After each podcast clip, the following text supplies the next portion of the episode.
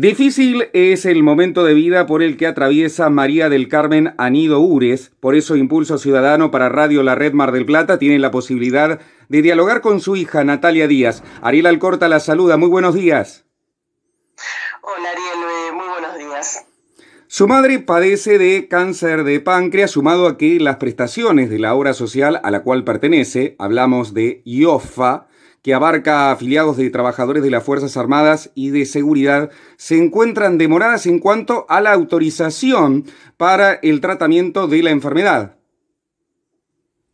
Exactamente. Eh, nosotros eh, en el mes de julio, además hace unos estudios donde se confirma el diagnóstico, Em, a los dos días estamos presentando toda la documentación que la obra social nos requiere para, para, este tipo de tratamientos y la respuesta fue que ya se había autorizado este tratamiento en primera línea. Primera línea significa es el primer tratamiento que se le da a una persona ante una determinada enfermedad. En el caso de mi madre, ya había hecho un tratamiento, es cierto, contra el cáncer, pero no era esta la combinación de drogas eh, que ella había utilizado este es un nuevo tratamiento. El médico oncólogo de ella hace una presentación por escrito para ver si la obra social no había entendido eh, lo, que se estaba pidiendo, habían omitido alguna, algo de la papelería que, se había presentado. La negativa fue la misma. Landmark autoriza este tratamiento para primera línea, con lo cual nos quedamos eh, un poco asombrados porque de alguna manera nos estaban diciendo que no nos iban a dar la prestación y que nos dejaban en el aire y pensando que, una persona que repite un cáncer no merece una segunda oportunidad, no merece un segundo tratamiento.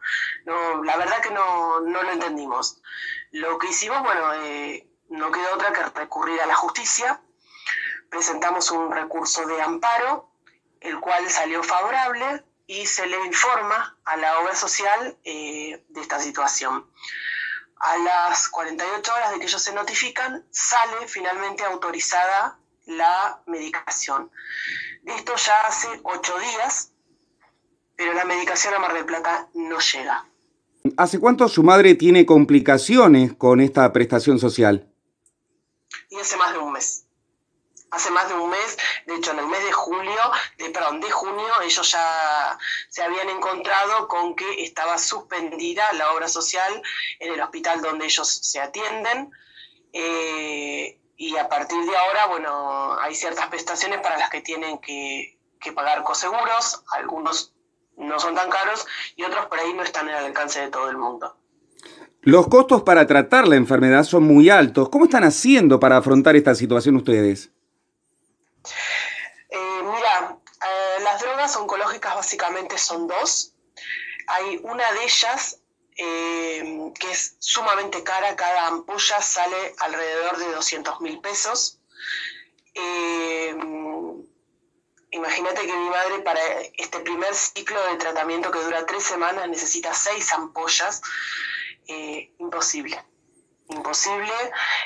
obviamente hemos hemos acudido a los medios, eh, he podido charlar con el secretario de salud de la municipalidad a ver si podíamos eh, conseguir a préstamo por, desde el Banco de la Provincia en la medida en que va eh, pasando todos los tiempos judiciales y de intimaciones porque bueno, la salud de mi madre no puede esperar todos esos tiempos. A principios de esta semana eh, fui a gestionar a la farmacia, pues, a hacer presión, a ver qué novedades, y me informan que una de las drogas eh, había llegado, pero no la, más cara. Eh, entonces, bueno, hablamos con, con su médico oncólogo y en principio lo que se va a hacer es iniciar con esta droga que, sí tenemos, pero bueno, no es el tratamiento que su médico indicó. Esperemos que alguna autoridad genere una respuesta a esta problemática. Mientras tanto, si alguien puede ayudarlos, ¿de qué manera puede hacerlo, Natalia? Eh, mira, yo si querés te les dejo por línea privada mi, mi teléfono, si no a mí me encuentran en las redes sociales en el Facebook como Natalia Díaz Anido eh, ahí me pueden, me pueden escribir. Natalia Díaz, un gusto hablar con usted para Impulso Ciudadano y el saludo que se hace extensivo a su mamá, María del Carmen, y a todos los que aqueja esta situación. Muchísimas gracias por haberse prestado el diálogo con Impulso Ciudadano. Muchísimas gracias a vos, Ariel, por el espacio.